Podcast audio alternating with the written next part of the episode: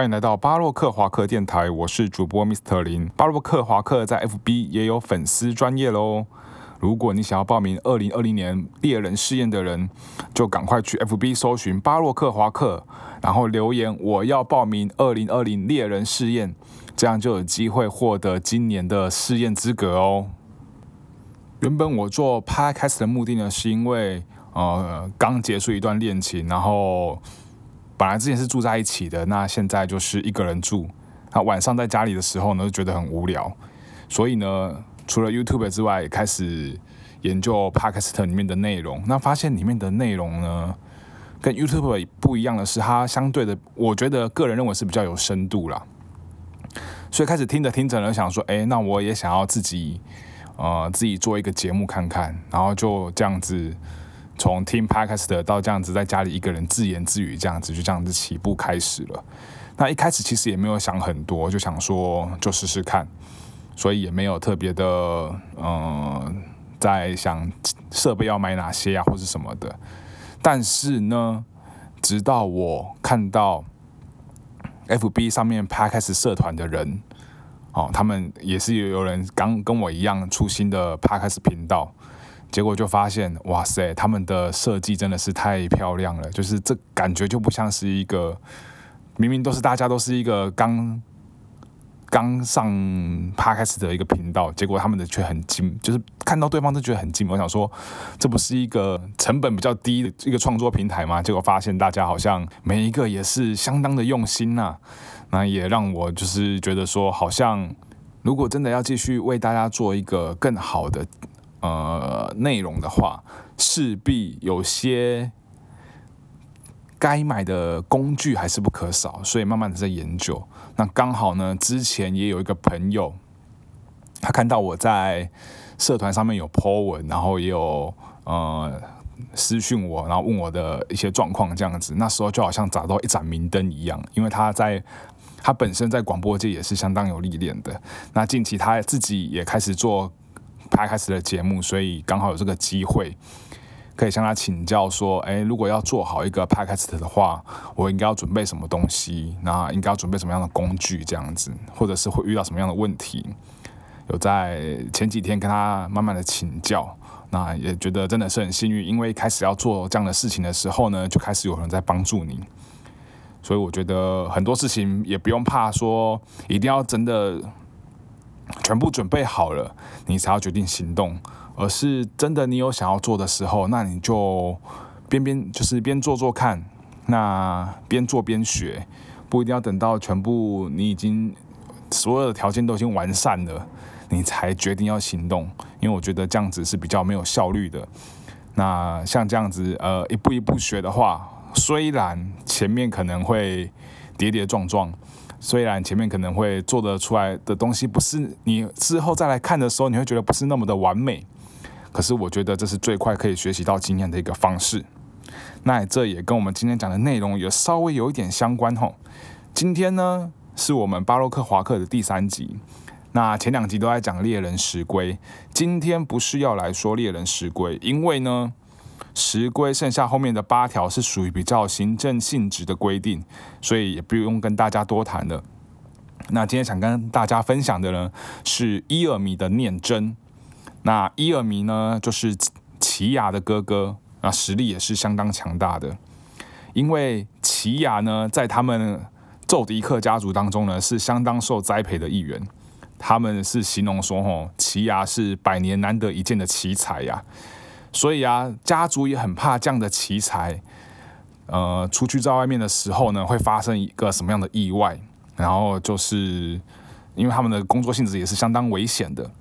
所以为了怕他发生意外呢，就让他哥哥呢伊尔迷插了一根针，然后在他的大脑里面，可以让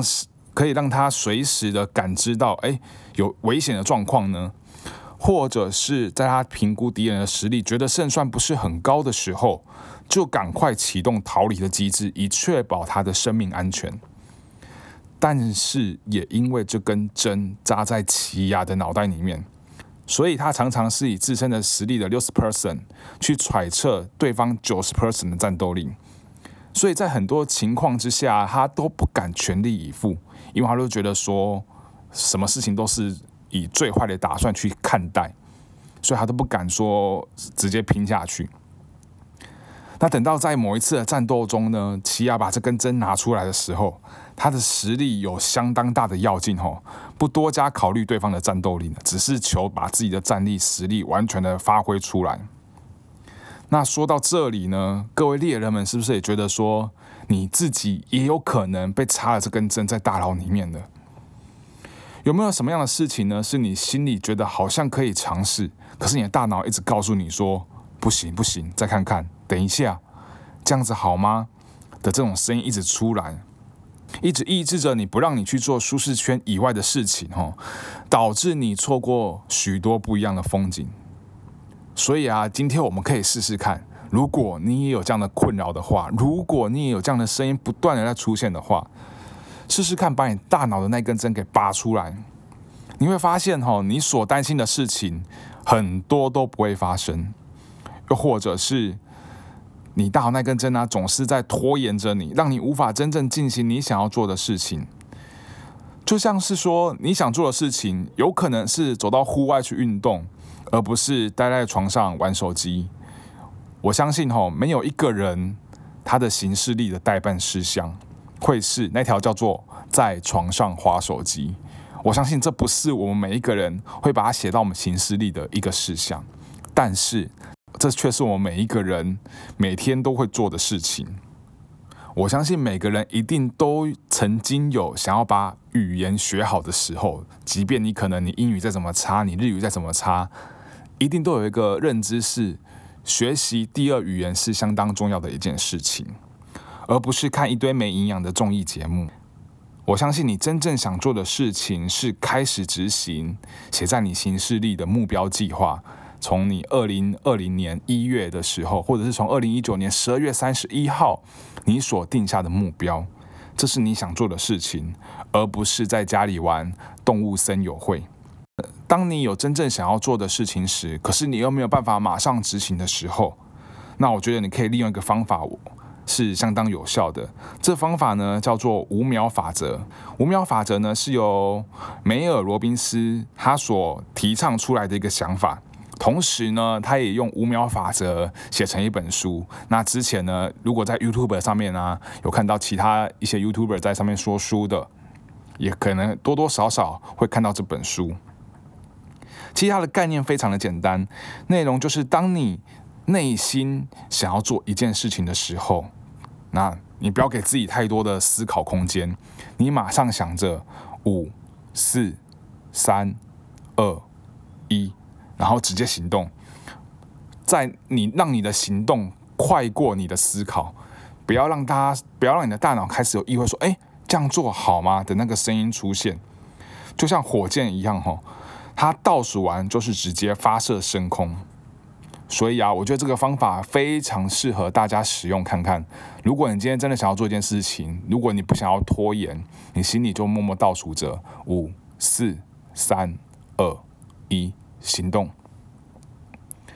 当然有人觉得啊。他觉得五秒太长了，光是五秒啊，他就已经人生跑马灯不知道走过几回合了这样子，所以他把自己的那个倒数计时啊压缩到三秒，就是更快的，让他的行动可以更快速的出去。三、二、一，Go 的那种感觉。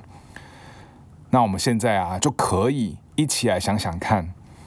你内心一直想要做，但是又迟迟无法行动的事情，大家可以想想看。例如像是给巴洛克华克五星好评的这样一个事情，那我们就可以试试看。五、四、三、二、一，Go！那今天也谢谢大家的收听。之后我在每个礼拜三、礼拜六晚上的九点都会定时的发布我的作品，让大家可以聆听。也期待下次跟大家再会。今天就到这边喽，拜拜。